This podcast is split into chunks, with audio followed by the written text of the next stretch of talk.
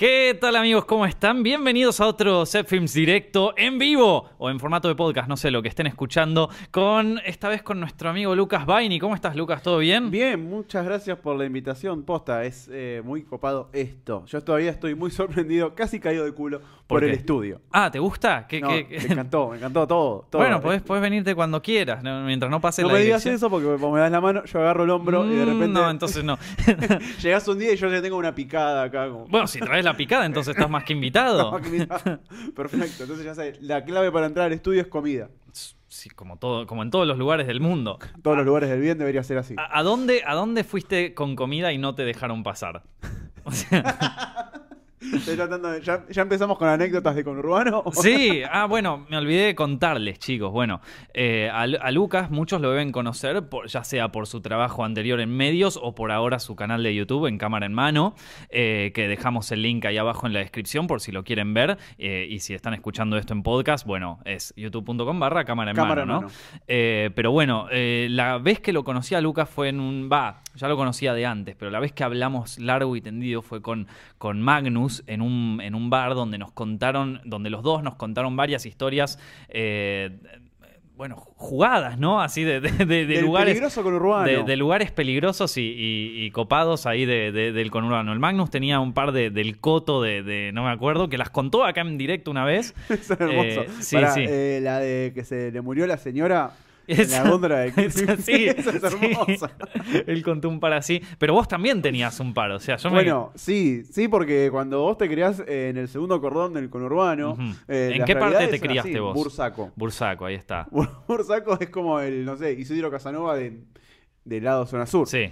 Eh, fue un colegio técnico industrial, entonces éramos adolescentes, todos hombres, un grupo muy grande. Claro. En el medio de Temperley, que había muchos también colegios en donde había pica y, Uh. y las realidades eran muy... ¿Viste el marginal? Sí. No, bueno, pará, no, no, bueno, pará. Pero sí, la primera vez que fui a... Yo tenía 13 años. Me cambié de un colegio que era de comunicación a o un colegio industrial, público. Claro. Y acá es cuando digo, ¿viste el marginal? Ahí empezó a. ¿Viste cuando la- el último capítulo del marginal que dice, che, Marito, esto suena, parece una villa? claro. Y Bueno, Era. era como, ¿esto es un colegio también? Era el penal de Seiza. ¿Era el penal de No, no, colegio? No, no, no, era así. onda. No.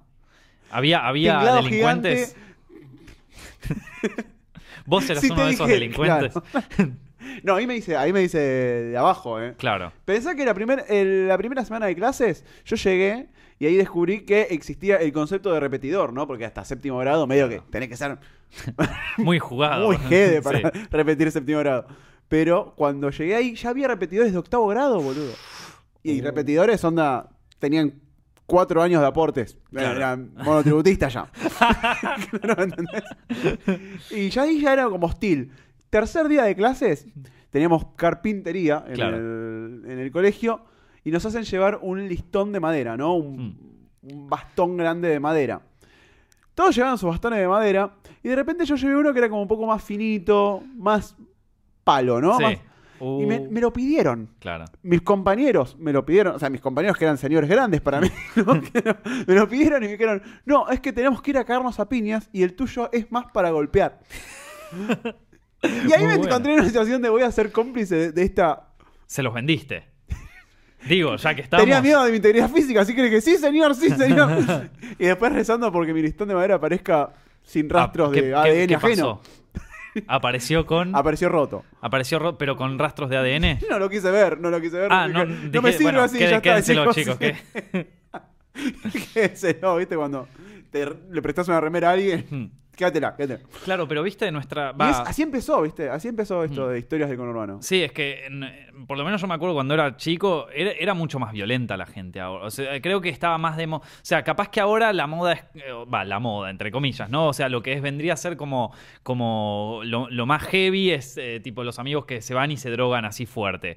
Pero, en, pero cua- cuando yo era chico eran los amigos que van y se cagan a trompadas y se juntaban Sí. en San Miguel o en lugares así que había tipo una plaza donde se cagaban a ¿No trompadas. tuviste alguna algún amigo que una, alguna salida dijo, qué ganas de cagarme a piñas que tengo hoy? Es que yo tenía un amigo, no era muy amigo mío, eh, pero era amigo de mis amigos. eh, y el chabón era medio friki, era copado, pero le gustaba juntarse con los de la cava, que yo, yo, vi- yo era un cheto de zona norte, ¿no? O sea, esto, Bueno, San pe- Isidro. pero no, no, no era de San Isidro. Yo vivía en el barrio de La Lucila, eh, Ah, que es, un, es un lindo lugar. Si vas, te podés ir en tren, a mí me encanta. Ojalá algún día vuelva. Esto, pero bueno, la cuestión es que eh, teníamos este amigo que se juntaba con la gente de la cava y se iban a cagar a trompadas a San Miguel. Eh, pero era en plan la naranja mecánica, iban con cosas. Y una vez me acuerdo que el chabón cayó al colegio Era con. una excursión a golpear. Sí, sí, sí, no, yo, yo no, no iba ni en pedo ahí, pero yo lo, lo viví. Yo no sé si te acordás que en, en San Miguel había unos boliches que, que estaba Ryu, Coyote, Sí, bueno. sí, sí, sí. eh, y, y te acordás que eso era como una rotonda ahí. en- Sí. Eran los boliches que iba la gente Claro, de era zona. la- las boliches y había una rotonda que era como el punto de encuentro. Claro, y digamos que San Miguel sería como el encuentro entre un poco zona oeste Sí. y un poco zona norte, ¿viste? Porque quedaba como justo en el, la- el cruce. Entonces,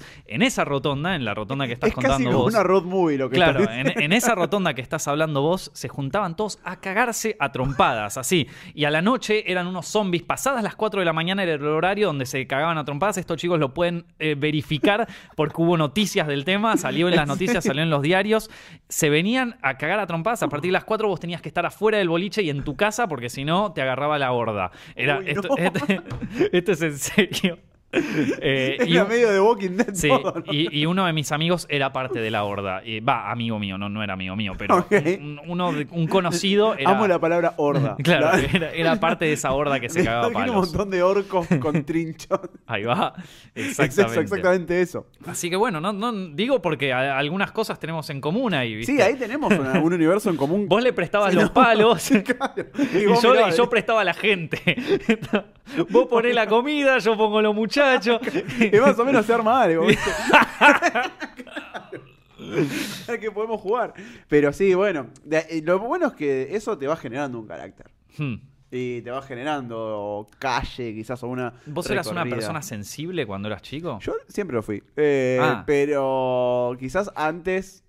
Yo de chico chico era muy niño de mamá. Pensá que Mm.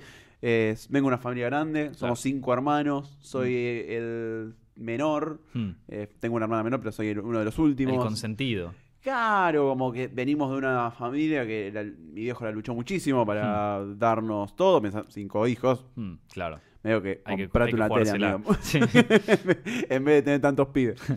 Pero. ¿Qué estás- Eh, entonces, como que salí de esa burbuja. El colegio que iba en la primaria también era una burbuja muy chiquito, Hmm. ¿viste? Todos nos conocíamos entre todos, Claro. la familia conocida, y de repente me tiré al industrial, duré un año, Hmm. me fui asustado a otro industrial, también lejos, pero privado. Ah, Eh, mirá. y aún así, Hmm. había, Era peligroso. había mucho. Bueno, en los colegios privados también son, son jugados, o sea, esto, hay, hay, hay, ahí E en- incluso creo el- que hay otro tipo de violencia. Exactamente, yo creo que en uno vos tenés la violencia explícita, así directo, y en el otro vos tenés ya una violencia como mucho más de, de psicópatas, ¿viste? O sea, en los colegios privados están los psicópatas. los- Para mí. Sí, sí, sí. E- Esa típica figurita de que está todo bien, Mm, pero detrás de esa foto sí. Está todo mal. Sí, sí, sí, sí, no, yo, yo eso, eso también lo viví de cerca. Eh, de que tenés al, al, al pibe que, que yo tenía miedo de gente que te- tenía caso de que vinieran a matar. O sea, de que, Ah, sí. de que un día pudiera matar a alguien. De hecho, yo, yo, un compañero que, que nuestro en mi colegio estuvo preso. No, pará, te voy a contar una historia porque ¿Estuvo aparte preso? es un mediático. Eh, mira, es eh, no, no, no, no era eh, fue un compañero de, de nuestro colegio cuando éramos más chicos. No lo llegué a conocer muy bien. Él se cambió de colegio. Acá es la parte en donde Nico se despega No, no, no, no. de la historia criminal. No, no, que no, porque, contando. no, porque eh, cuando nos enteramos estábamos todos como, no, chabón, era este pibe, ¿viste? Como, o sea, boludo, no, no lo puedo creer, boludo. Estábamos todos, cuando salió en la tele estábamos con la puta madre, boludo. Digo, no lo podíamos creer. Eh, porque si bien ya no lo conocíamos tanto, porque el pibe se fue del colegio, hizo Claro. otras cosas, seguía, o sea, sabíamos que existía, ¿viste? O sea, daba el presente en el Claro. colegio y todo, y lo conocimos como un Era un pibe. tipo que vos viste con tu mismo uniforme. Exactamente. Y de repente, este chabón, ¿te acordás eh, cuando pasó lo del anestesista? Sí. Para ponerlos en contexto. Era un tipo que drogaba a mujeres que invitaba en la fiesta, las drogaba con anestesia y entre varios amigos es como que la anestesiaba y, Las y violentaban. las, vi- las violentaban. Exactamente. Que sucedió hace relativamente poco. Bueno, uno de los amigos entre, era este pibe. No, chabón. Y le cayeron en la casa, todo. No, no, no. O sea, toda una historia que aparte, se- yo me acuerdo, me lo contó mi vieja, ¿viste? Me dice, che, ¿viste? acordás de? Claro, sí, ¿te acordás de qué? Bueno, cayó en cana porque. yo como mierda. Mira, ¿Te acordás de este? Bueno, ¿y te acordás del marginal? Exactamente. Estuviste viendo mucho el marginal, estás manija. Mucho, estoy muy manija. Estoy muy manija, sobre todo porque no. Eh, no me había gustado el final de la primera temporada, pero sí me había gustado mucho el desarrollo. Mm. Sí. Los personajes me parece que están buenísimos. Mm. Y en esta segunda temporada, los dos capítulos que, que se dieron, Mm. parece que jugaron al toque, o sea, al taco, van Mm. allá arriba de entrada. Me gustaron los nuevos personajes, el de eh, Rolly me parece Sí. increíble, el sapo. Oh, ese es tremendo. Ya del tráiler es una, es Claro, ya el trailer, la, la imaginería detrás, Sí, ¿no? ¿Viste? Lo- todo lo que atrae este tipo me parece increíble. Eh, que sea una precuela me parece acertado Mm, también. Eh, porque no podés perderte esos dos personajes No, no, no, obvio. No. centrales que son increíbles. Soy más fan de Borges que de Diosito. Ah, mirá.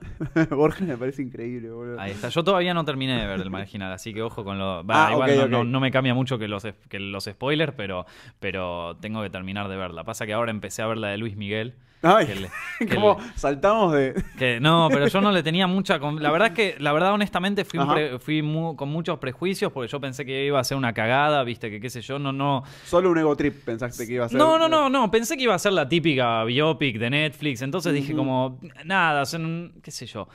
Y chabón, narrativamente es como una, una fiesta esa, esa serie. O sea, es, es Sé que a vos te gustan los saltos temporales. Eh, bueno, eso está muy bueno, está pero bueno. es como que toda la serie es muy, es muy potente. Yo no me imaginé que estuviera tan buena, la verdad. No, que- yo ni en pedo, no era un conocedor de Luis Miguel, no, no, no. pero la- lo loco que tiene la serie es que es sobre una figura que todos conocemos. Por Hmm. más que Sí, lo escuches o no, no Hmm. me imagino, no me, me cuesta pensar en un cantante que tenga un cancionero tan popular. Claro. Como que tenga tantos temas Sí. tan conocidos. Que conoce todo el mundo. Que conoce todo el mundo, ¿me entendés? No sabías que conocías este tema. Exacto. Exacto. Pero sin embargo, no conocías un carajo de su vida. no, no, Y no. de repente su vida es un culebrón. Pff, tremendo. Entonces la serie se aprovecha de eso. Es un culebrón de los Mm. típicos mexicanos. pero con esta seriedad de, de No, serie. Pero sí, está hecho con mucho más, un- muy- una narrativa mucho más eh, desarrollada para mí. O sea, está, eh, es, eh, es, un, es todo un tema, no sé, para mí está muy bien, muy bien desarrollado, sobre todo en, en términos narrativos. No la terminé de ver, soy medio lento para ver la serie, pero bueno, eh, así que ahora estaba medio viendo, A- viéndola esa. La, A mí lo que me pasó con Luismi es que me pasaron en el primer capítulo. Hmm. En las series de Netflix te tiran, a los periodistas les tiran un, un mes antes, tres semanas antes, algunos capítulos para que los vean. Mirá, ¿viste? mirá vos, eh, qué Mirá vos, eh. privilegiado. Qué datazo. Mirá, ¿y cuál Eh, está viendo ahora que no ve nadie? ¿Eh? Eh, quizás Maniac. Oh, mirá, muy bueno. Está muy bien el primer capítulo. Ah, El primer capítulo está muy bien, no puedo decir nada oficialmente, pero el primer ok. capítulo está muy bien. Ok. Eh, yo la vi como casi. Esto va a ser consumo irónico, ¿viste? Hmm. Me voy a cagar de risa, qué sé yo. Ya el póster era gracioso, ¿viste? Como una especie de, de Star Wars, Sí. pero con todos los, los Luismis del futuro pasado, ¿viste? Claro. y de repente le empiezo a ver y primero veo buena calidad de imagen. Hmm. eh, narrativamente está muy bien, como dijiste. Ya te instala un villano Hmm. tremendo. Tremendo. Uno de los grandes villanos de las series, desde las De- series en desde general. las series que se inventaron, Sí, ¿no? desde el inicio de la serie, para mí es uno de los mejores. O sea, está Gus, el de Breaking Bad. Y no sé cuántos puestos abajo está Luisito Rey, ¿me entendés? no, está, está por ahí, está tercero, Yo cuarto. te la juego. De hecho, o- para mí opacó a Thanos como el villano del año. Sí, tremendo. No, va, no sé, está polémico eso, jugado. Es un buen villano igual, ¿eh? Yo- a mí me encantó. Aparte, la- vos ves la, la secuencia de inicio donde el tipo está callado y le dicen que el padre se está muriendo Sí. y, el, y el tipo como No. sigue y vos ya de entrada estás enganchado. ¿Por qué? ¿Cómo vas a hacer? Que ¿Cómo primero que- hace. ¿Cómo que no paró? Claro, ¿cómo, cómo es que no paró el show a la mierda y se fue con el coso? No, me, me gusta que eh, sea como ese círculo también de ida y vuelta. Y es muy falopita también. Es como, tengo que ver el próximo capítulo, Sí, tengo que ver sí, el sí. próximo capítulo. Los temas te los empezás a cantar. De repente te en- encontrás escuchando a Luis Miguel. Te va buscando en Wikipedia, viste ahí, empezás a Sí, flashear. esta flayada de Hmm. ¿Cómo que no se sabe dónde está la madre? Claro, sí. Yo cuando dije, uy, mirá, desapareció la madre, ¿cómo será? No voy a buscar en, en Google porque no me quiero spoilear. Claro. Hasta que alguien me dijo, no, boludo, no se sabe dónde está la No madre. se sabe. Uh, claro. Uh, Sí, aparte, viste que- 2018, pa. que había dicho como co- en una- no me acuerdo quién había dicho como no bueno pasa que para la segunda temporada queríamos ir fuerte porque la primera nos reservamos muchas cosas yo digo qué Sí, claro. O sea, ¿Qué pasa con Luis como que, Después se claro. convierte en un Avenger, boludo. sí sí sí no es, es- es fuerte pero bueno Luis Miguel la banco la banco la, banco eh, voy a confesar que fui medio prejuicioso que, que De hecho, me sorprende que era Banques. Mira. Y- Pero ¿y por qué no? O sea, eh, es, es una serie que narrativamente está muy bien. Pasa que pasa esto un poco con Netflix, que de golpe vos ves eh, un, o sea, es como el tren del mame, ¿viste? Es como medio así. eh, o sea, entonces es como que ya vos tenés suerte porque lo ves antes que el resto, ¿viste? Entonces, eh, como lo ves antes, no tenés el hype, no, no estás toxic- Claro, en- toxicado. intoxicado con eso. Entonces, yo la verdad es que veo a la gente tan sobre sobredimensionando las cosas que ya no me dan ganas de verlo. Ganas. como- Pasa con Stranger Things, pasó con La Casa de Papel. Bueno, pero Stranger Things yo la pude ver antes. De La que- pudiste ver antes. Entonces ahí zafé. Y yo estaba re hypeado, ¿viste? Y no, Entonces, y no entendías a la gente que odiaba eso. eh, no, no, no, no, no. O sea, la, la pude ver antes y, y todo lo que vendría a ser el tren. Claro. eh, no, no, lo, no, no lo vi porque ya, ya había terminado la Lo temporada, ya lo vi, ya está, viste, yo mucho no abro Twitter, así que es como que. Nada, pasó. No, bueno, así. a mí me pasó lo mismo con las tres. Hmm. Eh, la Casa de Papel me parece que está bien, No, la casa de papel es insufrible. pero man. no me parece que sea una locura. No, la casa de papel es. Y la traté de ver porque acá me bardearon muchos. Porque. No, eh, por- porque yo la, vi- la, la había comentado una vez porque me vi el tráiler de la tercera temporada y la comenté Yo vi cómo destrozaste la Casa de No, no, Papel. no, no, no la destrocé. O sea, vi el tráiler nomás. Claro. La gente me pedía opinar de la casa de papel. Mono, no voy a ver la casa de papel. Son como 20 temporadas, 20 mil capítulos, no sé. Para un no- robo. Claro, viste, no, no, no, no tengo. El Eh, profesor Nairobi, ya mi hermana, viste, mi hermana que no mira cine nunca, que tiene que cuidar a su hijo, viste, me, quemaron la me quema la cabeza con la casa de papel. Yo digo, esto no puede salir bien, loco, esto no puede terminar bien. Eh, y, y bardié mal el tráiler como para que me dejen de romper las pelotas y, y fue para peor, man. Me dijeron como, Terrible. eh, qué bardeás, viste, porque aparte los fans son jodidos, viste. Sí, cuando están en ese nivel de locura Claro. es imposible quedar bien con... Ex- exactamente. Cualquier cosa, o sea, decís que es una mierda con argumentos y no importa. No, no, no, te, te matan. Entonces, eh, eh, entonces, bueno, vi un poco, pero no, la verdad es que no, no, no pude, no pude disfrutarlo. O sea, entiendo, entiendo por qué te puede gustar, porque es una serie que, que te atrapa como cualquier, o sea, funciona bien en, en que te atrapa, tiene el gancho, por así decirlo. Pero la verdad es que es una cosa que yo he visto en muchas otras películas, series y cosas que duran menos tiempo, que están mucho mejor hechas y que, sin desmerecer, es difícil hacer una serie. O sea, es Sí. difícil armarlo. Está bueno de que, de que sea un contenido no yankee, ¿viste? Entonces, eh, eso, o sea, esas cosas las tiene a favor. Pero y a ver, también es difícil empatar la, la expectativa. claro. Pero Porque ponerle que vos esta serie la hubieses descubierto hace dos años cuando nadie más hablaba. hubiese sido una. Sí, pero es que hubiese sido una buena serie. Listo, está, ya eso, está. eso. esto- no, no, una serie. serie más. Una serie, claro, una serie buena, sí, sí, sí, estuvo buena, qué sé yo, viste así. esto, mm, eh, Pero de golpe ya es como. Claro, y eso te Y, hace eh, pasar de una serie. La nueva Breaking Bad, viste, como, Ah, sí, yo me paré y me eh, fui. la nueva The Wire, viste, y vos decís como, che, para, Chicos. ta- para tanto, loco, o sea, O sea, ¿vieron The Wire? ¿Me capaz que no, pero bueno, de- bueno, siempre está el que te dice, no, pero bueno, The Wire es una cagada al lado de esto, viste, y bueno, está bien, hermano, qué sé yo, acá puede opinar el que quiere. Sí, No. a ver, que de hecho es una materia opinable para el que quiere, porque en fin de cabo es un entretenimiento que está pensado para entretener a las masas. Sí, pero, pero si vos no, no pones un como un. A ver, si. de- depende hasta dónde que. Si vos querés hacer algo que dure un mes y que después sea Mm. desechado como basura, bueno, está todo bien. Ahora, Sí. si vos querés hacer algo que, que- que aguante un par de generaciones, por ejemplo, a ver, qué sé yo, por ejemplo, Stranger Things a mí me Todo parece. lo que tenés un- acá. Claro, ¿no? ponele. No, bueno, pero esto es medio clásico, ¿no? Pero sí. Bueno, un par de generaciones. No, no, pero ponerle Stranger Things a mí me pareció Sí. que está muy buena y me parece que se puede bancar un par de años, o sea, sin que sea desechada y olvidada y listo. Pero después hay algunas series que, bueno, que duran ese mes de que fue el hype y después son tiradas a la basura y entonces vos pensás, y bueno, ¿y por qué fueron tiradas a la basura? Bueno, capaz porque no estaba tan bueno, era más divertido divertido discutir en Twitter con la gente que ver la serie Sí, en sí. O cual. era más divertido investigar sobre el caso real, el de Pablo Escobar, que ver narcos, ¿viste? Entonces, Sí. eh, Bueno, incluso creo que Luis Miguel, con todos sus aciertos, puede llegar a caer en esa misma categoría. Mm. sí, no sé, porque ¿eh? yo no estoy, estoy totalmente desentendido con el hype de Luis Miguel porque No, este- soy el que cayó tarde. Igual a mí me copó. Eh, prendido fuego. es Claro. igual, ¿viste? Eh, en el caso de la Casa de Papel me parece que es exactamente ese caso. Es Hmm. eso, como en dos años no vamos a acordar de qué, qué pasó con la Casa de Papel. Claro, y va- vas a ver en dos años va a venir. Yo tengo videos donde dije eso, dos años más tarde. Sí. están por sacar la cuarta temporada, temporada. Gil. ¿Vos ¿Qué, qué venís a hablar vos? Mirá, ahora. Pero para mí las series se tienen que tomar desde que terminan. Hmm, Onda, cuando terminan a ver cuál es el impacto que tuvieron. Sí. Breaking Bad hmm. es un impacto que es innegable. Onda, terminó hace un par de años ya y sigue siendo. La podés consumir. Sí. y es perfecta. Eh, Seinfeld. Sí, bueno, no, eh, esos ya son directamente clásicos, pero incluso series que capaz no fueron tan clásicos, pero que están, ponele Dexter, ¿no? Es una serie que se bancó sus buenas temporadas, para mí las finales ya son un desastre, pero se bancó su buen par de temporadas, ya... eh, ¿Hace cuánto salió? Hace como 10 años la, pri- la primera. Y, y se la sigue bancando bien. Hoy en día la puede arrancar a ver alguien y le puede gustar. Eh, lo mismo creo que, va a que puede llegar a pasar con Stranger Things. No sé si podría pasar con Merlí, por ejemplo. O sea, esto, eh, no, no sé por no decir no creo, por no decir como no va a pasar.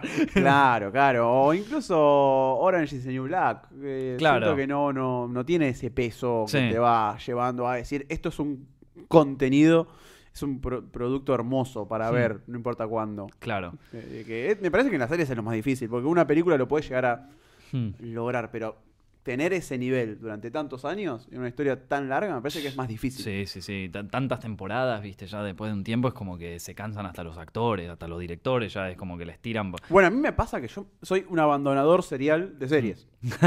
claro. Que me cuesta mucho terminar una. Es que eso es mucho tiempo, es mucho tiempo que uno, que uno invierte viendo, o sea, es como, bueno, nada, vos pensás que vos ves una temporada de una serie y te podrías ver cinco o seis películas en ese tiempo.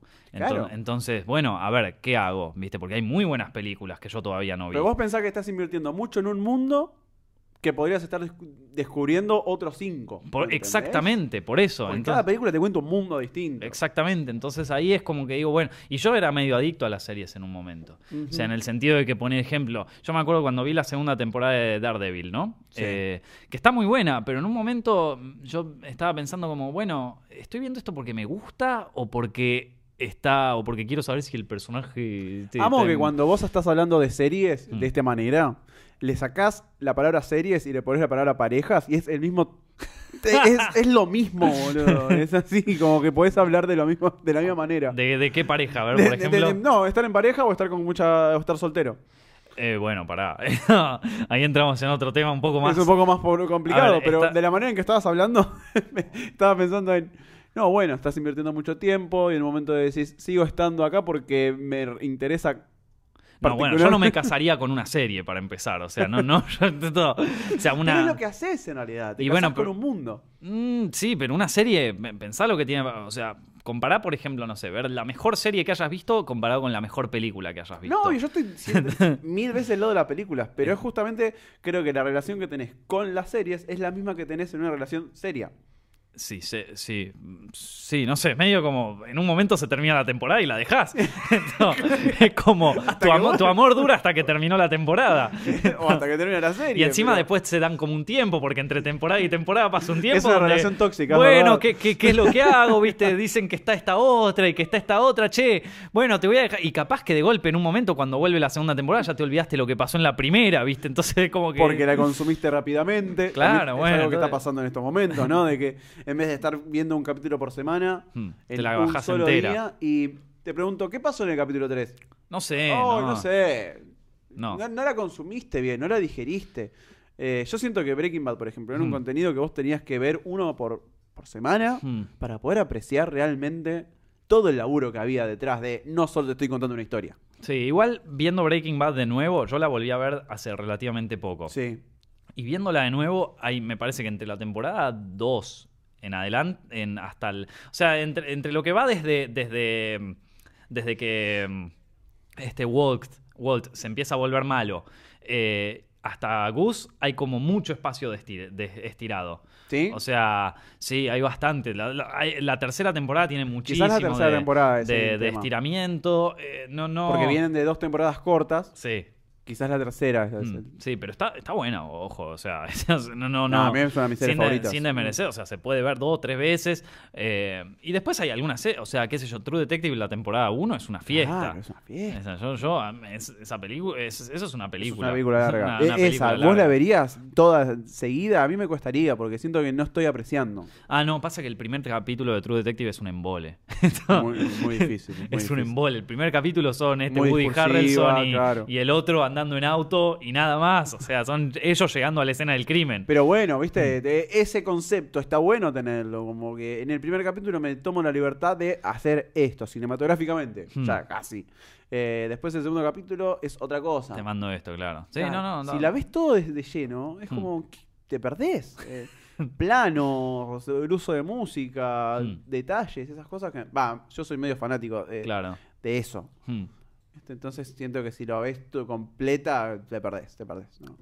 No sé, yo la vi bastante ¿Así? brrr, así y, y bien. De hecho, no, no, le, no le di mucha oportunidad al primer capítulo, ¿viste? Sí. Y ya decía como, esto va a ser toda la serie. Eh, y, y no, y después las- el segundo capítulo arranca con... Yo creo que eso es un error igual. A mí me parece que el primer capítulo ya te tiene que agarrar, pero como todo. tipo, si no te agarró... O sea, el prim- vos ves el primer capítulo de Breaking Bad, el primero de todos, o el primer capítulo de The Wire, y es como una locura, man. O sea, vos viste todo lo que pasa en el primer capítulo, arranca, el tipo se entera que tiene cáncer, se eh, Pará, presentan... arranca con el tipo con un chumbo así, Sí, ¿me entendés? presentan a la familia, conoce a Jesse, está, se roban las cosas para la, la- la- para hacer la química, hacer se, Va, química. se van hasta, hasta Al el desierto, desierto, esta- acoso, ah, consiguen un partner, todo en una hora, ¿viste? Es, es- es tremendo ese Sí, primer sí. capítulo, es como te agarró y decís como, dame más. Tengo que ver más de esto.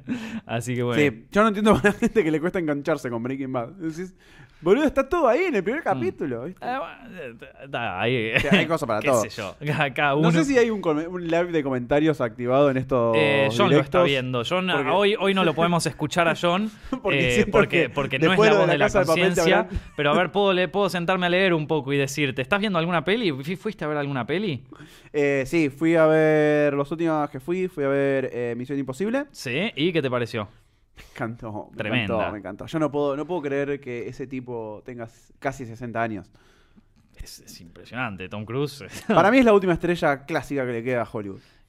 Tom Cruise y después... Bueno, es como que se renuevan, ¿no? O sea, esto... Pasa que ya muchos de los actores de los 90 o ya están como De salida. de salida o están en... Pero viste que además lona. es un nombre que, que ti- que tiene una marca, es un nombre Sí. que te lleva gente al cine, es un nombre que le pone mucho de sí mismo a las películas en donde está, Hmm, hace muchas mierdas, sí.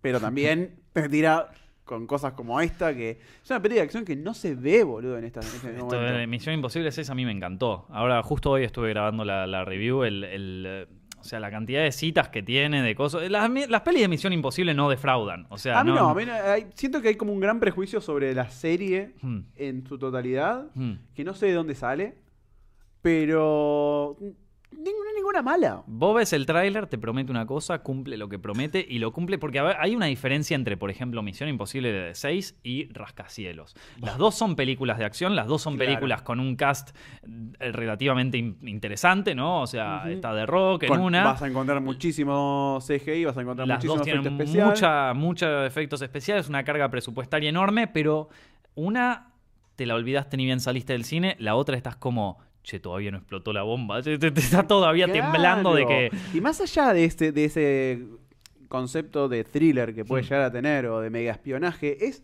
la forma hermosa con la que te muestran la acción. Hmm. Onda, vas a ver Rascacielos Sí. y es de rock con la cara de malo, saltando en primer plano, Hmm. y después son cuatro planos que Sí, sí, sí, no, eh. simulan una acción que no existe. Hmm. Acá lo tenés a Tom Cruise colgado de un helicóptero De verdad. con la cámara en la cara, boludo. Sí, sí, no, eso es tremendo, eso es tremendo. Me da miedo a mí ver esas Un escenas. plano secuencia de un coso Esa de la un caída es salto tremenda. en paracaídas. Y recién hoy nos enteramos que está todo grabado en fílmico. Todo en fílmico. Nada en Esas digital. cosas No, son hermosas, tremendo, boludo. tremendo. Sí, sí, sí. Las persecuciones en auto. Se- El- se- sentís las frenadas, el ruido del motor, los, los choques, todo. Está hecho de verdad, ¿viste? Y, Y eso para mí suma muchísimo a lo que es la calidad de una película de acción. Hmm. Porque yo voy a entretenerme, pero está bueno que...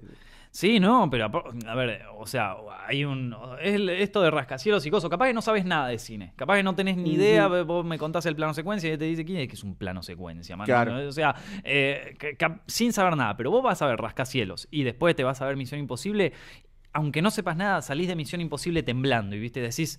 Che, ¿por qué me pasó esto acá y no me pasó acá? Exacto. Y bueno, entonces ahí está, bueno, esto que vos decías de es opinable por todos. Y bueno, a mí me parece que en algún punto hay, hay gente que te puede explicar por qué salís de una temblando y de la otra te chupa un huevo, Tal ¿viste? cual, no, obvio. Entonces, Por eh, suerte existe gente que lo puede eh, analizar de eh, otro lado. Claro, entonces, o sea, cuando uno, vos de golpe pones, opina todo el mundo, bueno, necesitamos saber un poco qué es lo que, o sea, qué, qué es lo que pasa que algunas películas nos evocan de- determinadas sensaciones y otras no nos evocan nada.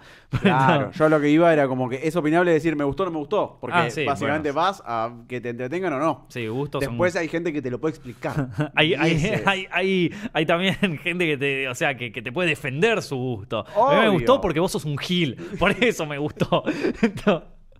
Digo, hay 150.000 personas que eligieron entretenerse con Bañero 5, ¿me entendés? Uh, man, que es, esa del tráiler es malísimo ya de entrada. O sea, el tráiler, vos ves el tráiler y como decís, no, no, no uh, sé cómo lograron hacer la pieza de cinematografía más horrenda en la historia, por lo menos de Argentina. Pero lo que tenía Bañeros era como que, qué sé yo, era como el- la parodia de la parodia en sí misma. Y, y acá es como que ni siquiera eso. No, no, no, no tiene ningún tipo de. Más allá de que las de bañeros viejas las ves hoy en día y decís, ay, por Dios.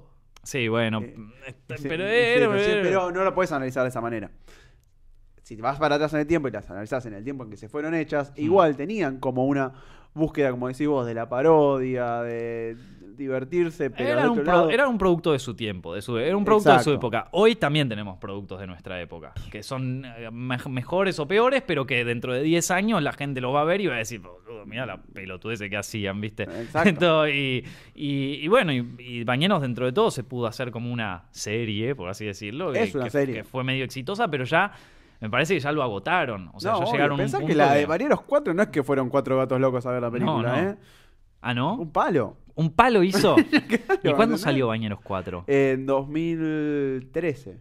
Y, ah, bueno, pero ya es bastante tiempo, es casi una década. O sea, eh, va, son cinco Son años, cinco es, me- años. es media década. Son cinco años, pero ¿qué pasa? Son cinco años en, una, en un país en donde se generó una revolución cultural, Mm. específicamente hablando del feminismo y de todo esto, que esos cinco años parecen que son mucho más. Sí, no, pero, o sea, sí, sí, sí, sí, no, esto de 2002 en todos los países. Para mí eso empezó, esa, esa- ese quiebre cultural arrancó en 2012 y, Sí. y no lo vimos todo. Yo lo, lo- lo venía sintiendo y seguramente vos también porque estábamos medio como en el área humanística y cosas así eh, y, y lo veíamos formarse, pero ahora es como que... Y bueno, pero... Todavía hay gente que no lo está viendo ahora. No, pero vos imagínate que dentro de poco se, se cambia la década, ¿viste? Sí. Cuando cambia la década, cambia todo. En los 70, justo hace unas, hace unas semanas, vino una, una amiga, la Barbie científica, es una feminista Ajá, sí. fuerte, ¿viste?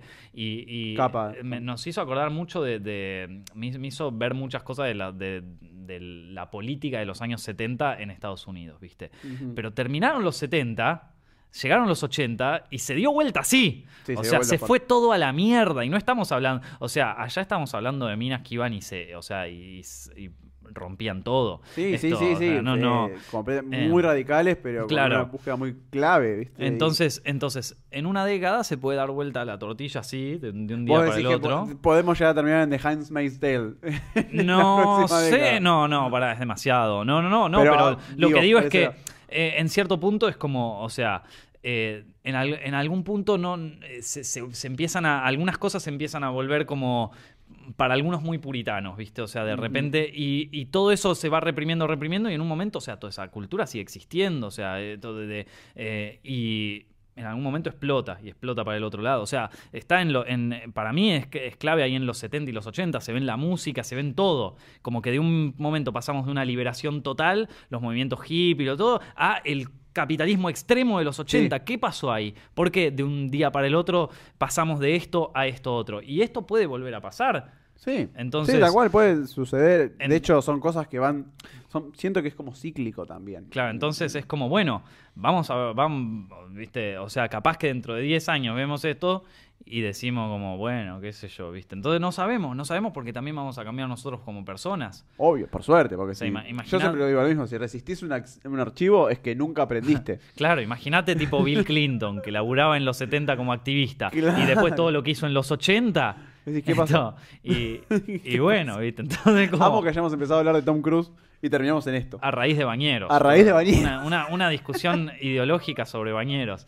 Esto- no, no, me- o sea, a ver, no sé, o sea, me parece que es como que un humor que se quedó viejo. Súper Esto, viejo. eh, se quedó viejo y que eh, yo, yo no, no, no, no me parece mal capaz hacer cualquier tipo de humor, viste todo lo que pasó con James Gunn y todo eso, o sea, Sí. eh, yo, yo entiendo que lo bardeen, entiendo que mucha gente se ofenda, pero el humor está hecho para ofender y en, mu- en muchos aspectos. Sí, yo Eh, lo que siento con lo de, de James Gunn, que hay otra pata que no conocemos.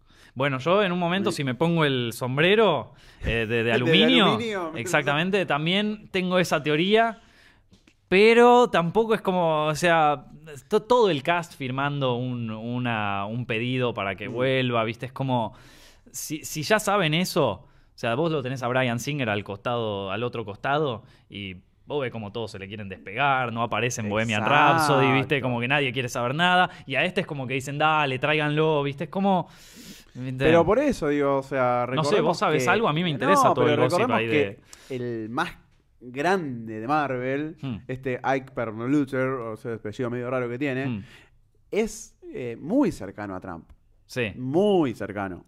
Ah, Eh, vos decís que, es un tema político porque lo echaron. Y de donde salieron estos viejos, esos tweets viejos, Hmm. todos armadas la imagen, de miren Sí. este, este pedófilo también, que no, no solo Hmm. el ala derecha de la política norteamericana tiene pedófilos, sino que los liberales también, Sí. sale de un grupo de, de, eh, votantes de Trump, Mm, ¿me entendés? Y de un sitio en particular que es como lo- todo lo malo, todo, todo lo malo de, de la derecha. Y decís, y capaz que el tipo, desde allá arriba, no sabe ni quién carajo es Gunn, ¿entendés? O sea, ya fue. Pero ese grupo de, de votantes de Trump sale a, a flote esto, y decís, ¿y qué hace ese tipo? ¿Quién es este tipo? mm, Ah, sáquemelo. claro. Entonces empieza a investigar sobre James Gunn, que es el director que más en contra ha tuiteado de Trump. Mm. Decís, no sé, capaz que estoy con el sombrero de. No, no, no, no, ¿eh? está, está- a mí me parece súper interesante, mano. O sea, se- parece- seguí, o sea, para mí esto es como... li- li- el- o sea, yo tengo muchas teorías conspirativas de ahí. Me de cosas. parece que va mucho más por el lado político Mm, que por el lado de que, insisto, no me parece bien que todos esos tweets sigan estando ahí, ¿me entendés? Que el tipo laburaba chistes- para Troma. ¿Vos viste Claro, alguna de las Troma. películas de Troma? O sea, ¿Vos viste alguna de las películas de Gunn, ¿me entendés? Como No. Se entiende de dónde sale. Y se entiende también el crecimiento, lo Hmm. mismo que estábamos diciendo. Así que resistís un archivo es que nunca aprendiste nada. Entonces este tip- tipo evidentemente creció como persona. Eh, lo que sí llama la atención es como la obsesión siempre con el mismo tipo de chiste. mm, Onda, no eran dos chistes sobre eh, le pongo mi puño en el culo a No, un no, nene, no, no, eran no. 20. Sí, sí, entonces ahí aparecen como ya medio lo turbio. Pero de, pero de nuevo, o sea, Claro. si- yo creo que dentro, de, dentro del mundo así de celebridades y todo eso, deben saberlo bien. Que, quién es quién Por y qué hace qué. Si vos tenés a todo el elenco saliendo a- con lo que conlleva, ¿no? Claro, sí, exactamente. O sea, vos tenés a Chris Pratt y todo eso que saltan a defenderlo. Si llegara a pasar algo y el tipo, o sea, resulta que era algo turbio, Quedás pegadísimo. quedan, quedan todos pegados. Y Claro, los o sea, guardianes de la galaxia terminan en Sí. la otra. contando. Claro, Sí, sí, terminan protegiendo Puente La Noria. Los guardianes de Bursaco. Los guardianes de Bursaco. Ahí está. Entonces hay mucho en juego. Entonces si siento que hay todo este tipo de, de apoyo, me parece que es por algo. E incluso podría llegar a decir, ¿y qué pasa si lo vuelven a poner? Y pero ya es como. Igual yo entiendo por qué Disney lo sacó. O sea, para mí no es una jugada que. Eh, Disney careta, ¿viste? No, o sea.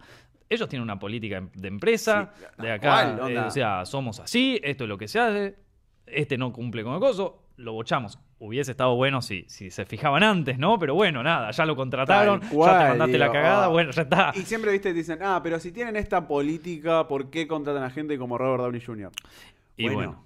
eh, eso fue todo mucho antes, era muy público. Mm, y aparte El Marvel- fue abajo de la alcantarilla durante años Y después salió, gracias a Mel Gibson. ¿Vos sabías esa historia? Mm, No. Que antes de empezar a hacer Iron Man, Hmm. hizo una película con Mel Gibson, eh, Robert Downey Jr. Sí. En una de las cláusulas de su contrato decían que si te tocabas una botella de alcohol, Mm. perdías todo. perdías absolutamente todo. Mira. Y esa cláusula se le repite en todos los contratos que tiene Robert Downey Jr. No, me estás jodiendo. Muy bueno, loco. O sea que lo salvó Mel Gibson. Lo salvó Mel Gibson. Lo salvó Mel Otra de las razones por las cuales odias y querés a Mel Gibson. Qué grande Mel Gibson, loco. O Eh, sea, eh, entonces, se- una vez que entró a ser Iron Man, el Hmm. tipo se convirtió en una figura súper blanca. hmm. Digo, Pero ¿no? ahí Marvel ya era de Disney o, o todavía no. Sí, cuando empezaron a hacer Iron Man ya sí. era ahí. Ah, ya era de Disney, ok. Y bueno, sí, pero no, o sea, pero lo de, yo creo que lo de Robert Downey Jr. era un problema de él del pasado y que aparte no fue tuiteado. El chabón no estaba poniendo tipo, me cojo minas todo el tiempo. No, claro, O y además eran escándalos públicos. Hmm, eran escándalos que públicos. Ya se- había hecho su, su recorrido mediático, ¿me entendés? Sí, sí, Esto no sé. es una bomba que le explota a Disney adentro. Es que es difícil, man, ahora, porque a nivel corporativo, ¿no? Porque, Sí. claro, vos tenés esta discusión, o sea, vos te, pas- vos te parás y tenés determinados valores, ¿viste? Eh, que vos pones como empresa. Que pueden ser o me chupa todo un huevo, o me chupa hasta ahí un huevo, o soy súper como estricto con, Sí. con, con mi, Con mi moral. Esto, entonces, eh, claro, de repente hay un, hay un personaje, un muñeco returbio, pero que te está trayendo un montón de guita. ¿Y qué haces? Porque ahora en internet se, entre- se entera todo el mundo, ¿viste? Entonces, Claro. es complicado. O sea, a mí me parece que ya en un momento.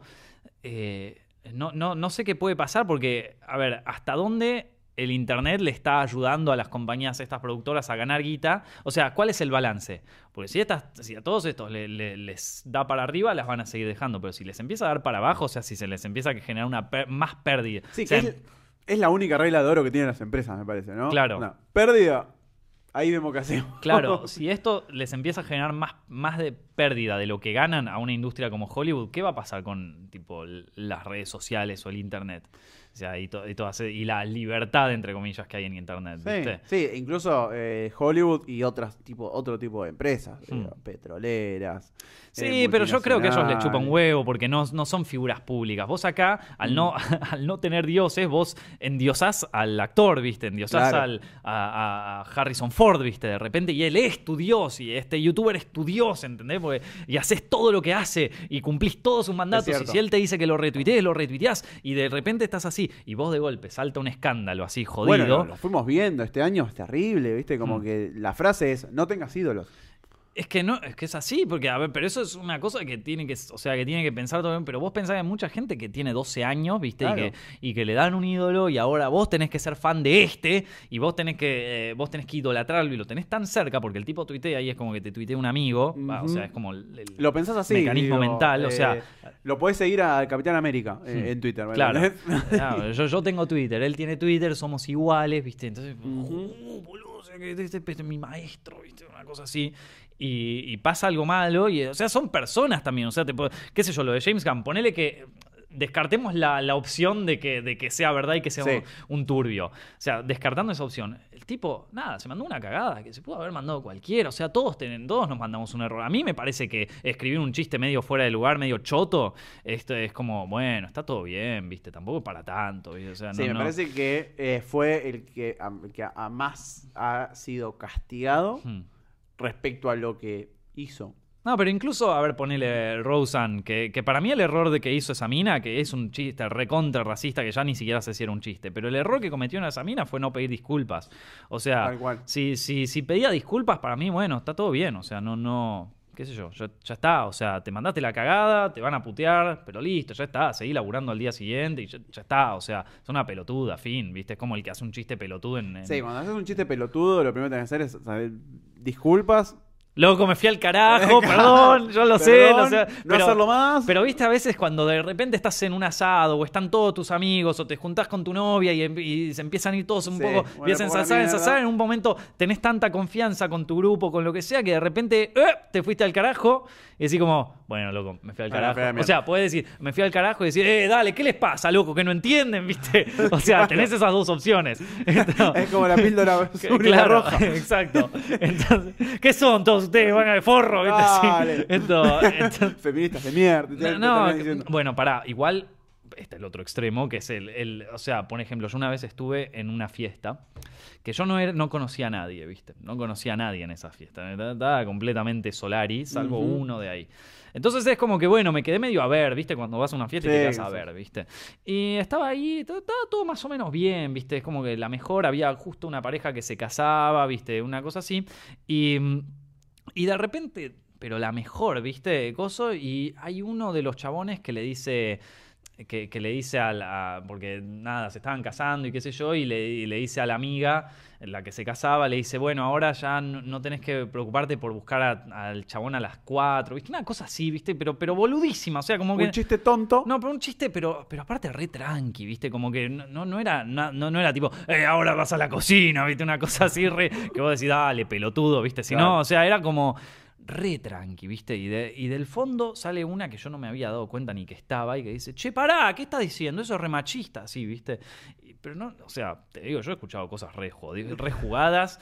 He escuchado cosas tranquilas, he conocido gente sensible y esto me parecía que se iba al carajo. Y entonces yo como no conocía a nadie me quedé yo estaba mirando, ¿no? Y la situación fue como y el pibe como Ve, pará, para tanto, y eh, porque esto, por el otro. Y la fiesta se, y la fiesta se volvió un embole a partir de ese entonces, como que se aburrieron todos, ¿viste? O sea, se- Uh. es como, y claro, porque ya no sabes qué, o sea, es como, ¿viste? Entonces, pero bueno, eso, ¿no? Lo- lo- y, y las redes sociales son medio así, o sea, a mí me parece que en algún punto cualquier cosa que decís es con, corres el riesgo de ofender a alguien. La diferencia es que ahora la persona te, te viene con todo, o sea, vos Sí, pensás, esto que estamos hablando ahora, corremos el riesgo de ofender a alguien. O sea, cuando Es vos me contás lo de Bursaco, por es ejemplo. probable que ya hayamos ofendido a mucha Por gente. eso, vos me contás lo de Bursaco, me decís que tenés tus amigos, que qué sé yo, viene uno y te dice, ¿qué te pasa con Bursaco, pelotudo? O sea, es tu barrio, la concha de tu... ¿Viste? O sea, una cosa así. eh, Que y- encima lo reciendo. Claro, viste. Entonces, eh, eh, pero, pero bueno, pero. y- y, o sea, cuando vos de- decís hablar así, estás arriesgándote a ofender. La diferencia es que ahora tenés un celular de un millón de personas que, que es con esta mina que te pueden arruinar la fiesta, ¿viste? Tal cual. Y, y hay un montón de gente que también se puede ir al carajo y decir, eh, ¿qué te pasa? ¿Viste? O sea, como. Entonces, súper confrontativo todo. Sí, estamos en un momento de coyuntural de bisagra, ¿no? Hmm. Como, como decís, se puede ir para todo, para la mierda, o está bueno que haya este tipo de alarmas Hmm. sociales. Mm. En donde decís, y capaz que este chiste no va más. ¿Entendés?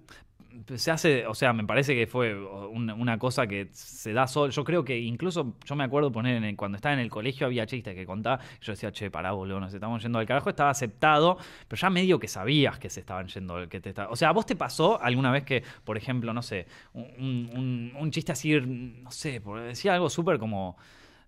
qué sé yo, algo que se va a la mierda poner. Sí, no sé si con, tanto con el humor, sino con las conductas Claro, pero vos pero- sociales. Eh, qué sé yo, a, vos te... bien adentro tuyo, ¿vos pensabas que estaba bien? O sea, cuando eras chico. Hay muchas cosas que no te das cuenta lo mal que están, me parece. Mm. Eh, o decir, eh, eh, dale, puto, dale, esas cosas, Está bien. que es parte de Mm. realmente, o sea, lo repetís, lo repetís, lo repetís, lo Sí. repetís, lo repetís, y no te das cuenta lo, lo mucho que puede afectar una palabra a una persona. Obvio, sí. Eh, por ese lado. Ese, ese es donde más trato de, de- de- bueno, la palabra, ¿no? De, de construirme. De- La palabra que no se dice, loco. ¿Cómo vas a decir esto? Estamos en directo acá. ¿Cómo vas a decir eso? ¿Qué me vas a Eh, decir? ¿Qué me va, qué- qué me va a agitar, loco, ahora? Me venís hablando que se cagaban todos a trompadas y ahora me estás diciendo de construirse.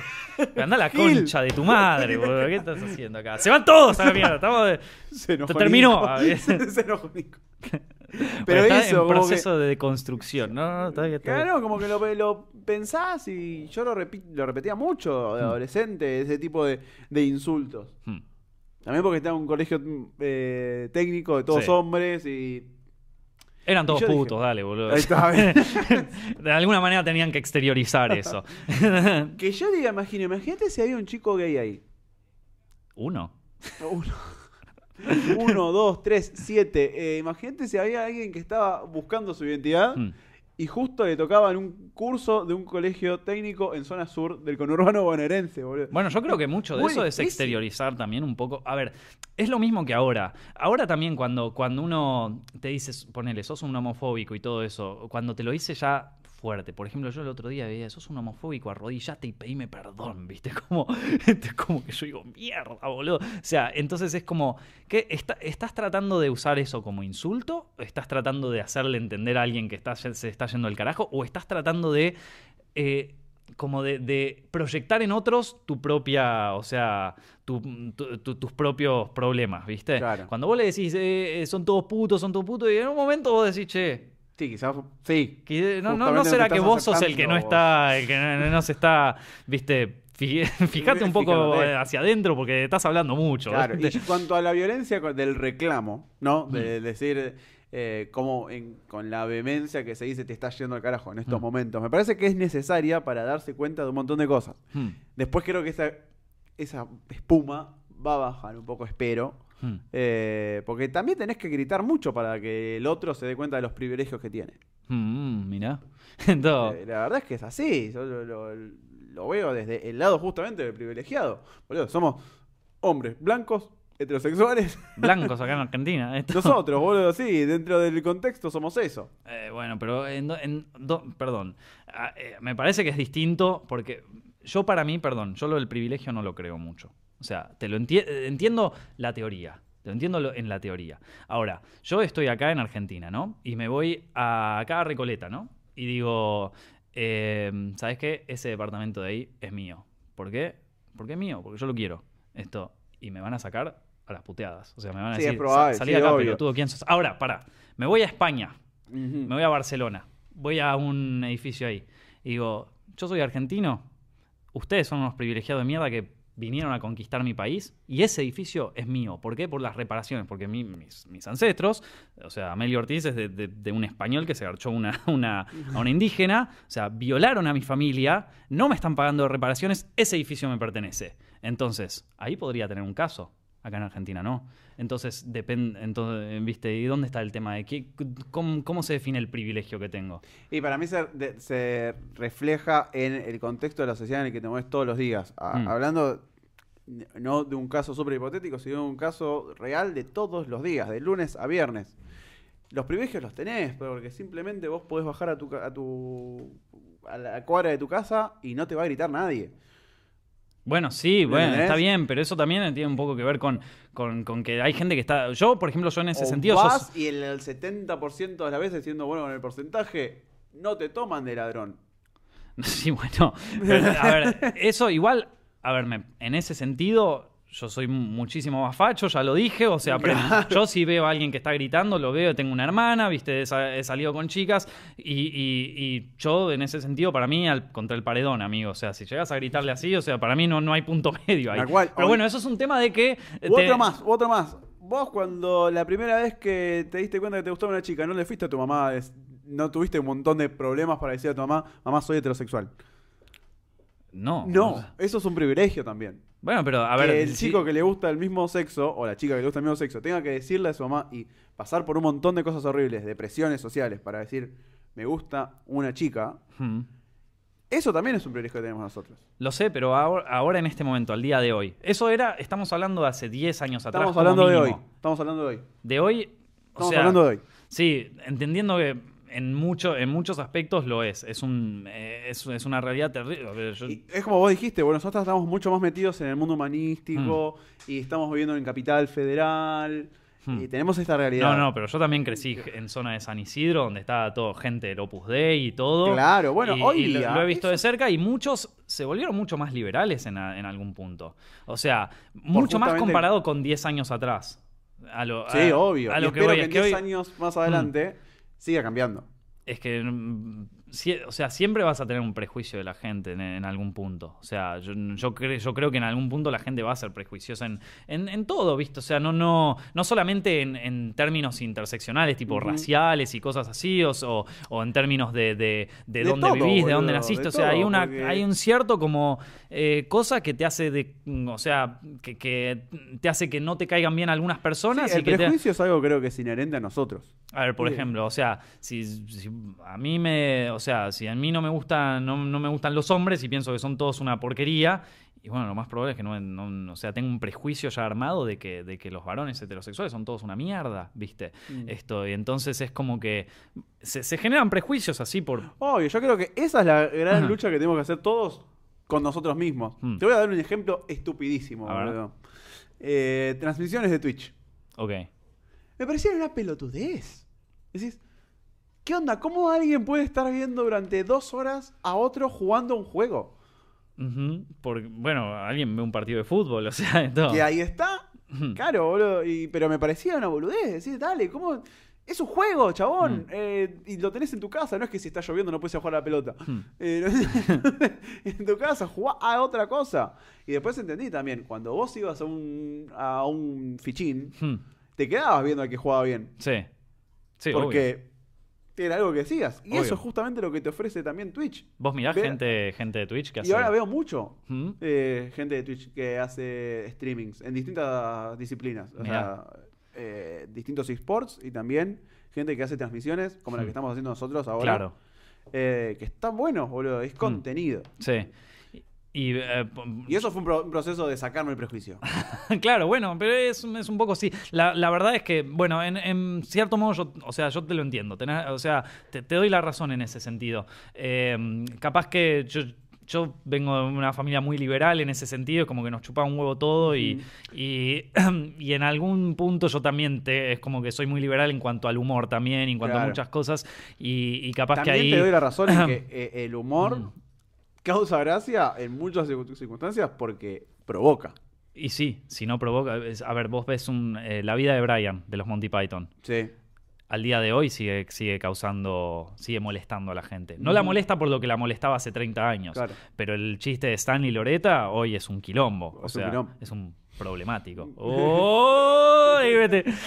No. Eh, uy, sí, co- eh, viste, vos te pensás que sos el único acá que sabe, ¿no? Eh, Pero me parece que estas discusiones. pero, están para, pero, buenas, pero a ver, está, pero yo no tengo drama con eso. A ver, es, la es, es exteriorizar algo que es gracioso, mano. O sea, vos te puedes reír de eso. O sea, yo me cago de risa con el chiste de Loreta. Me parece gracioso. Y además también el humor sirve para presentar problemáticas que si no de otra manera no se hablan. Hmm. El caso de Martín Sirio, de la faraona. Soy fan. sí, a mal, yo también. Soy fan, me cago de Hablo risa. como de. viste, como que te, te- te contagia. Lo salieron a matar por. eh, o chistes que hizo hace un tiempo, o la forma en que toma con humor ciertos temas. Me parece un crack, man. Está todo bien. O sea, no, no. entien- entiendo por qué la gente se puede ofender, pero bueno, a ver, es que eh, que es como que vayas a uno de Sex Pistols a decirle, che, ¿podrías bajarle un poco el volumen? Chupámela, pelotudo. O sea, como. También me parece súper valioso que primero, eh, parece que es, es- es válido y también es valioso en, bueno, pero ¿cuántos youtubers hay que hablan en la plataforma de los temas que habla Martín Sirio a través del humor?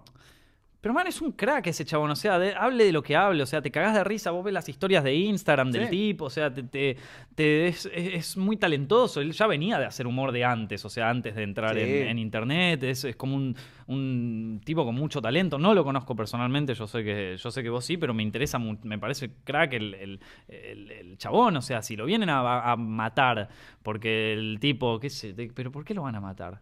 No, no, pero bueno, le dijeron como que se ría de una violación en, un caso muy particular. Pero, insisto, si no, si no lo toma con humor de esta manera, no, quizás no se habla de algo que pasa y la plataforma como que no, no le está dando bola. Bueno, pero esto lo, lo hablábamos con Marito. En, una- en la época de la, de la Segunda Guerra Mundial, lo que más se escuchaba era, o sea, lo que más rating tenía en la radio eran cosas de comedia. Claro. Cosas de comedia que se reían de que los estaban, que estaban cayendo bombas encima. Y sí. Y, y porque, y porque al final, eh, Roger Rabbit, viste que decía, al final la risa es, la, es el única arma que tenés. Exacto. O sea, no, no. Y, y es, es peligroso, o sea, eh, tratar de filtrar el humor. porque está, eh, el, el humor en sí está hecho, es- está hecho de muchas ofensas y de muchas cosas que, que- que pueden herir a muchos, pero también salva a muchas personas.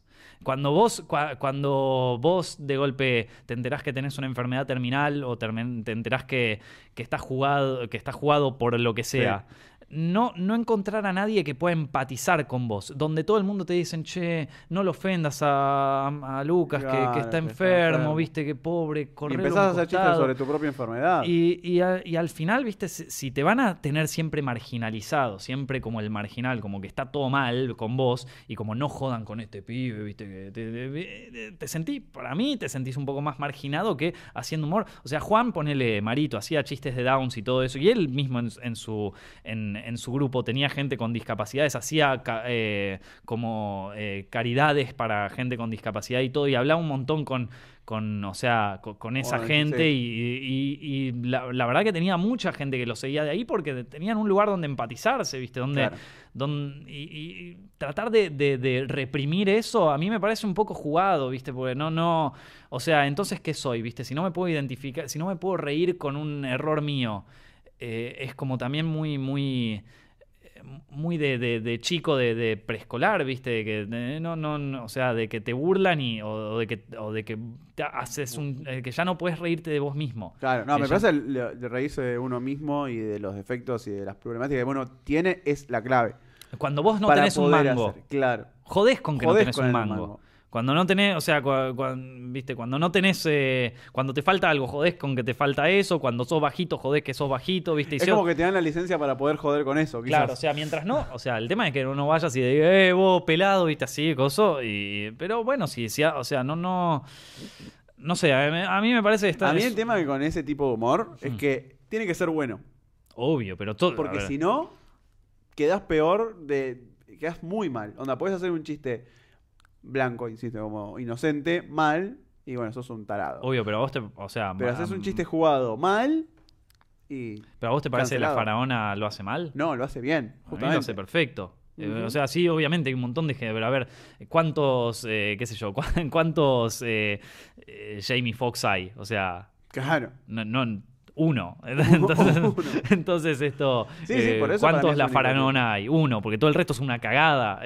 la mayoría son- Claro, los otros no, no llegan por esto, por la forma en que de- entrega el humor. Pero no solo por la forma, porque son, o sea, gente sin carisma, sin talento, o sea, sin, va, no solo sin talento, es porque no, no, por el tiempo que vos te confundís, capaz que vos lo podés ver cuando vas a las prácticas o cuando probás, o sea, también uno se va construyendo su humor a través de confundirse y ahora Sí. también no tener la posibilidad de confundirte ya te convierte más, en más jodido todavía. Y sí, es muy jodido. Muy jodido porque, bueno, eso, eso es cierto. La forma, la posibilidad de, de confundirte, de Claro, pifiarla. vos imagínate, va- vas a los shows de stand-up, de, pero, pero no al a Paseo de la Plaza, te vas a un lugar así de, de No, tipo no. de- de A la lona. Claro, te vas a la lona, donde hacen tipo improv, ¿viste? Y donde ves el desastre, ¿viste?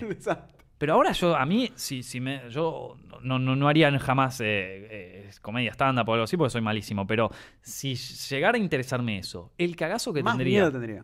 más miedo tendrías porque en el único lugar donde te puedes equivocar, que es ahí, y donde no va a haber nadie, mira si había alguien que te grabó en un video Chao. y en cinco años sos boleta.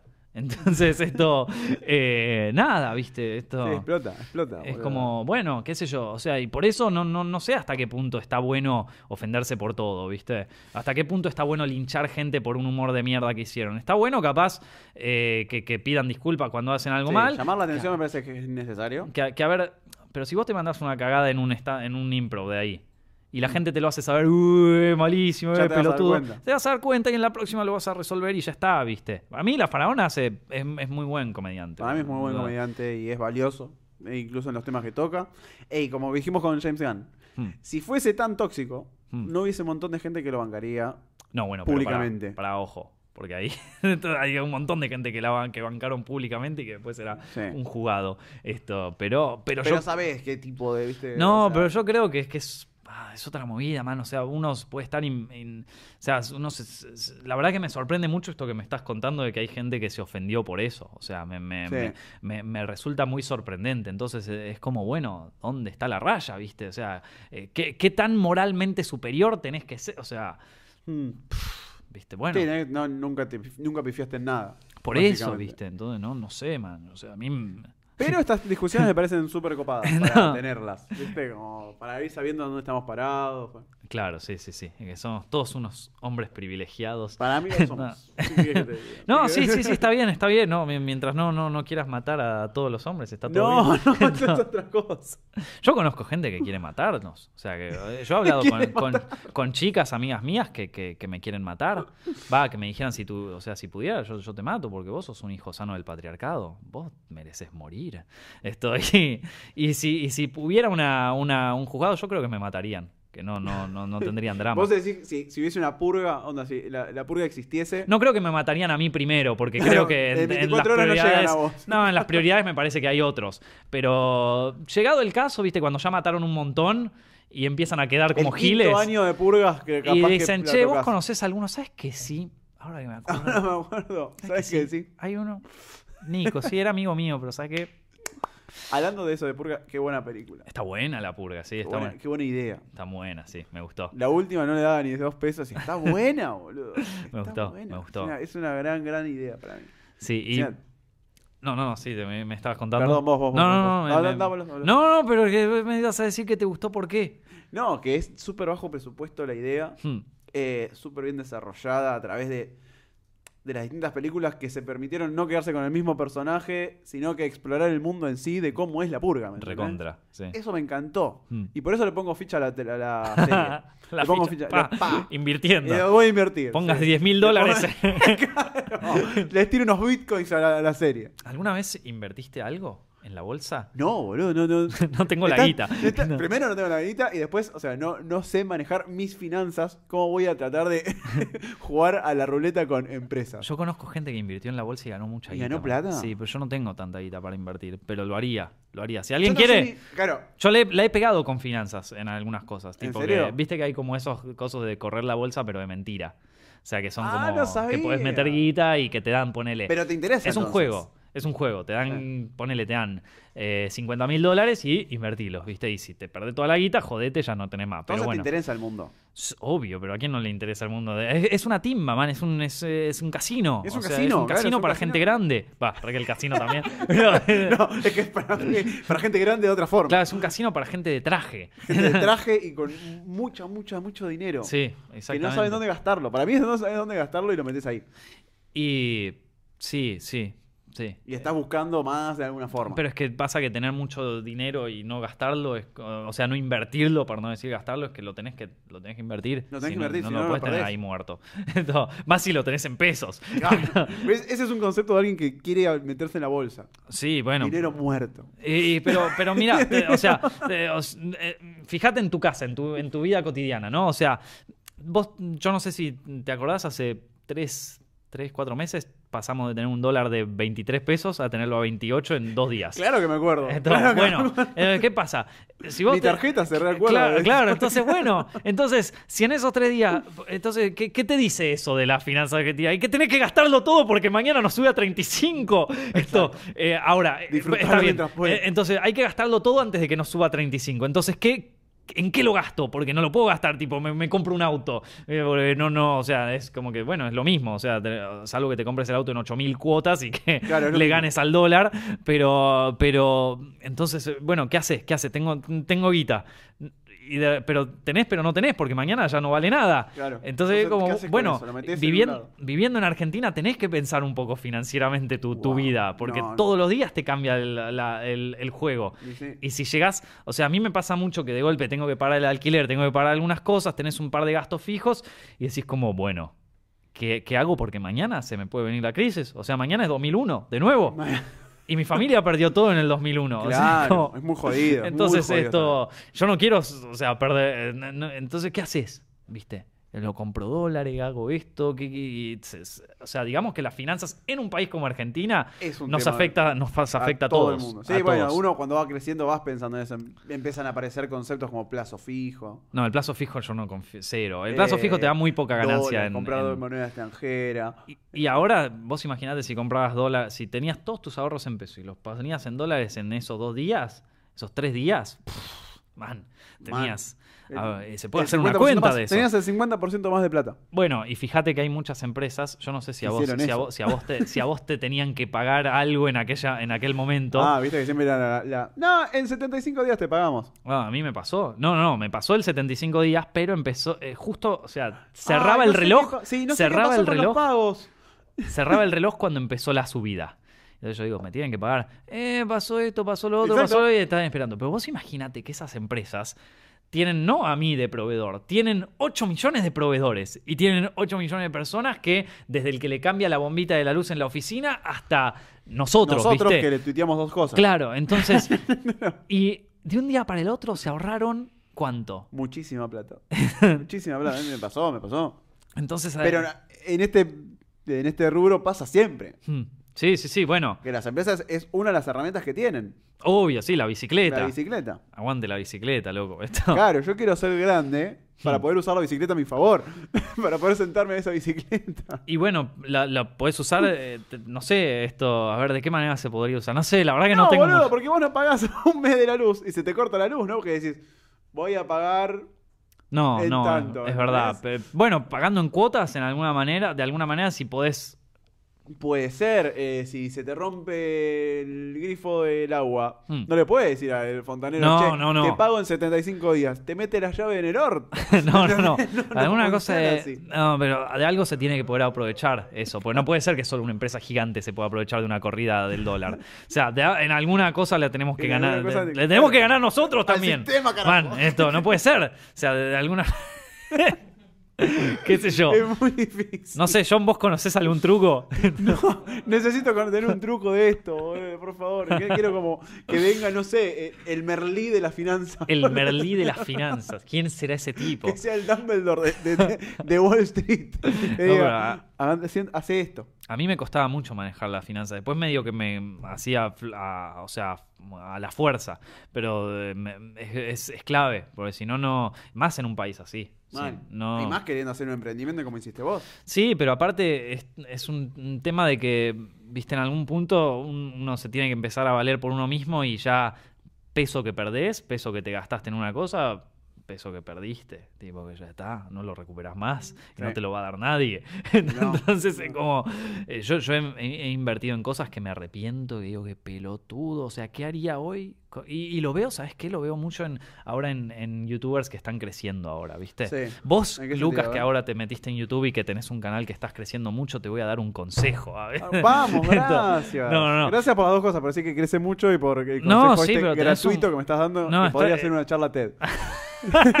No, no, pero lo, lo noto mucho en, en canales que están creciendo. Que de repente eh, empiezan a, a- a- a como a mesetarse en el momento que tendrían que estar invirtiendo en otra cosa. Invertir, tomemos la palabra inversión como algo que no necesariamente tiene que ser económico. Puede ser Puede ser en un tiempo, proyecto, puede ser en una, en lo que sea. Es gente que ahora en este momento tiene la luz puesta. Ujú. Vos, Lucas, en algún momento también lo vas a tener. Entonces, esto. eh, tenés la luz ahí, tenés todas las empresas mirándote, tenés como la frescura que están buscando algunas empresas, sobre todo aquellas de marketing y publicidad. Y veo que muchos están haciendo los punks y que están haciendo los boludos, ¿viste? Que yo también lo hice. Y para mí, eso hasta el día de hoy me sigo arrepintiendo de la cantidad de pelotudeces que me perdí y que las Sí. podría haber aprovechado cuando, en el momento en que. Porque no vas a estar todo el tiempo en alza. Claro. En un momento vas a estar en normal. Esto, y, y en ese momento vos ya tendrías que estar en otro proyecto. Y yo me di cuenta de eso medio tarde. O sea, Mira. yo me. Ya está, o sea, nada, lo- no, no hay nada que no puedas arreglar. O sea, esto le, le- le encontrás la vuelta de otras maneras. Y Zepfilms, dentro de todo, le está yendo Sí. bastante bien. O sea, no, no, es que, no es que está muerto. Pero lo que digo es que no está como estaba en otros años por un tema de tiempos también. O sea, nadie te va a ver la misma serie toda la vida, ¿viste? Obvio. Eh, entonces, te- en un momento, llega un momento donde vos estás en alza y tenés que largarte a otro proyecto o a otra cosa, o, a- o- eh, en paralelo, ¿viste? Para poder empezar a crecer con otra. Para hacer otra cosa. Y eso lo estuvimos hablando con la banana rancia, que es fan ahí de, de- de las finanzas y de todo eso. es como que no, no casarte con algo que empezaste y que tiene éxito, sino que dejarlo ahí y, y agarrar eso como para una plataforma para hacer otra cosa. O sea, vos ya tenés la infraestructura, ¿no? Vos tenés cámara en mano.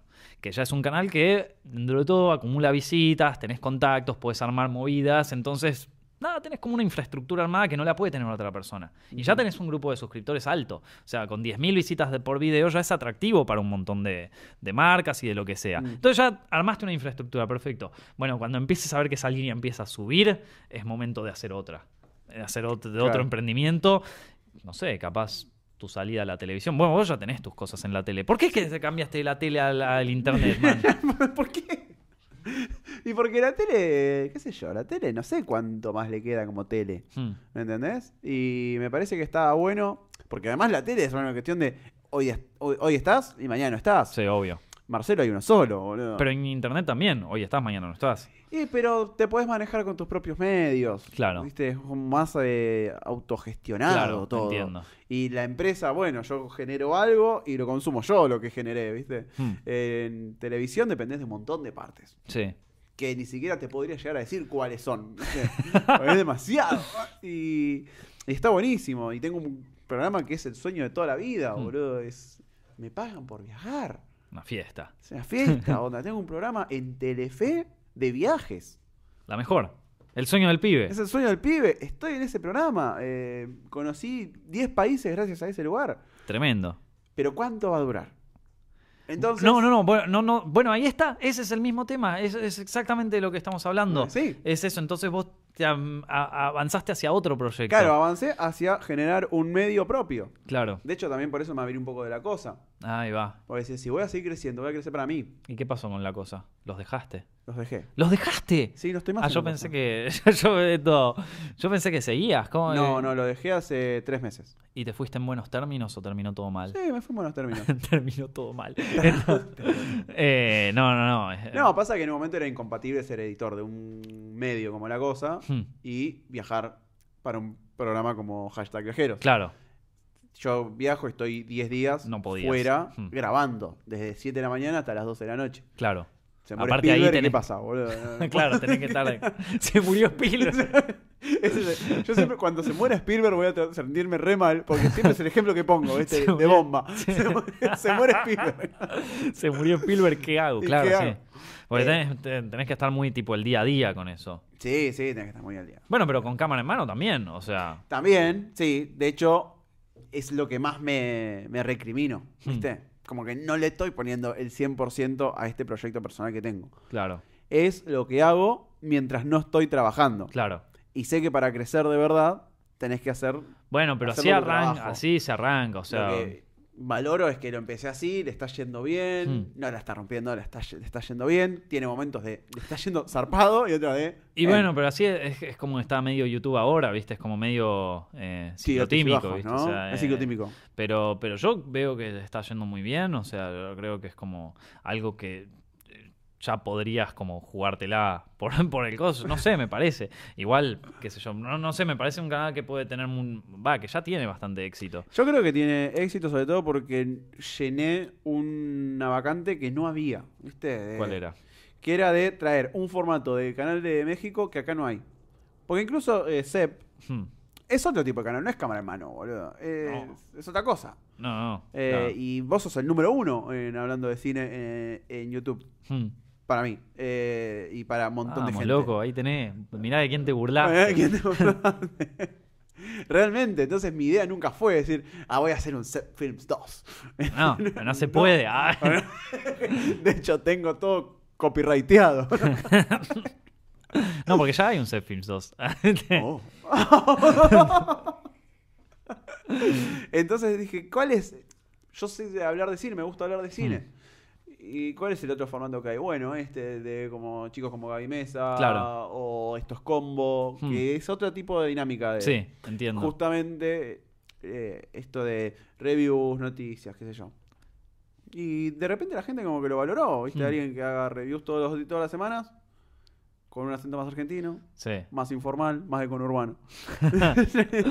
¿Ahora seguís viviendo en el conurbano? No, no, pero Ah. no me fui tanto. O sea, estoy en el bordecito de Capital. Ah, Eh, mirá. eh, nunca San lo... Telmo, Constitución. Ah, mirá, nunca lo pudiste dejar del todo. No, no lo puedo dejar, no lo puedo dejar. Eh, que me recontra... No, nunca viviría en Palermo, me parece. No, yo tampoco. me di cuenta Diez tarde. años después, los Me- dos tomando me- en una cervecería artesanal de Palermo. Me di cuenta tarde que nunca viviría en Palermo, pero, o sea, viví Eh, no, no, viviría en determinados barrios. Ah, Ahora en el barrio que estoy no, no me gusta tanto, pero no, no porque sea feo ni peligroso, sino no me gusta. ¿viste? No está cuando la te gusta, la- cuando no te la sentís frecuencia. que es- No estás en la frecuencia Exactamente.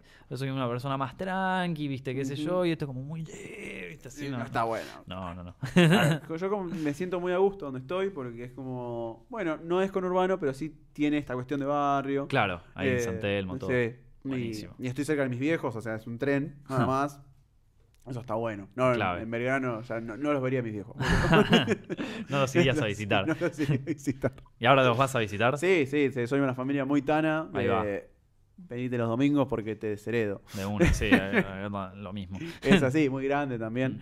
Eh, pero volviendo a cámara, la verdad es que yo estoy súper contento con eso. Y es mi idea que crezca. Es mi Mm. idea que sea mi trabajo principal. Yo estoy muy acostumbrado a tener varios trabajos. Claro. También, Mm. pues, periodismo en Argentina. Ya es medio tu trabajo igual. Es medio mi trabajo. Es medio tu trabajo, porque lo estás haciendo todas las semanas, o sea, estás viniendo acá, grabamos el video, viste Tal toda cual, la sí, estoy historia. invirtiendo. Entonces, digamos que lo es. Es mi trabajo. Mm. Sí.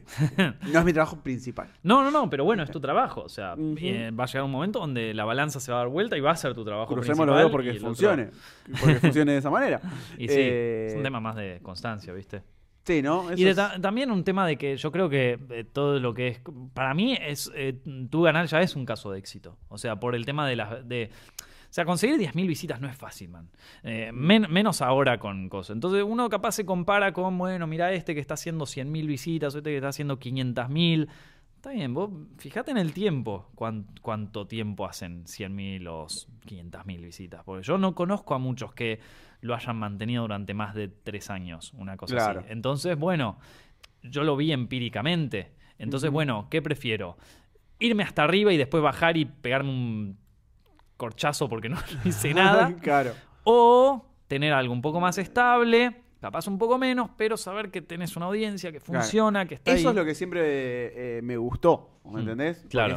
yo también lo he visto en distintos casos de, quizás no en YouTube, pero sí Mm. en, otro, eh, en otros emprendimientos de super éxito. Y cuando tenés super éxito, no hay otro camino o sos Marcelo Tinelli Mm. o no te recuerda a nadie más. Y el 1% Mm. logra ser Tinelli. Pero es que y si no vos que te sea fijas... para mí una figura súper No, no, pero si vos te fijas, Tinelli no es el único, no es único emprendimiento empresarial que tiene. Claro. O sea, el, el bailando es una cosa, pero él también estaba con la cosa de San Lorenzo, Hay un por ahí debe tener de todas sus turbiedades ahí por detrás de las que no sabemos, o sea, Eh, De Entonces hecho, yo siempre eh, pensé que me. Tampoco con el programa de, de viajes. Nunca Hmm. quise que haga 20 puntos de rating. no, obvio. Porque cansa. Hmm, Eso es algo más tranqui. claro. Que está ahí, no jode. Hmm. Crecimiento estable. Eso para mí es el, el- lo que quiero de, de cana- del canal también. Entonces ya está, ya medio que casi lo conseguiste o ya lo conseguiste. Eh, me, me gustaría tener más seguidores. Eh, bueno, pero se, se va a dar, tranqui, loco. ¿Hace cuándo empezaste? Seis meses. Eh, bueno, no joda. Sí, siete meses, siete meses. Bueno, Lucas, eh, estuvimos, creo que nos pasamos del tiempo, Sí, pero la verdad que la, la pasé súper bien. eh, así que espero, chicos, que lo hayan disfrutado. Si les gustó, no se olviden de dejar su like ahí abajo en el video. Y si lo están escuchando en iTunes o en SoundCloud, no se olviden de dejarle un lindo rating y compartirlo con sus amigos. Estuvimos hablando con Lucas Baini, creador de Cámara en Mano, hashtag viajeros, un montón de otros medios de cosas de antes. O sea, todo lo que sea de cine y revista La Cosa y todo ya lo deben conocer de cualquier lado. Así que eh, gracias, Lucas, por estar acá. No, gracias a vos, Nico. Loco, nos estamos viendo la semana, la semana que viene, chicos. Chao, chao.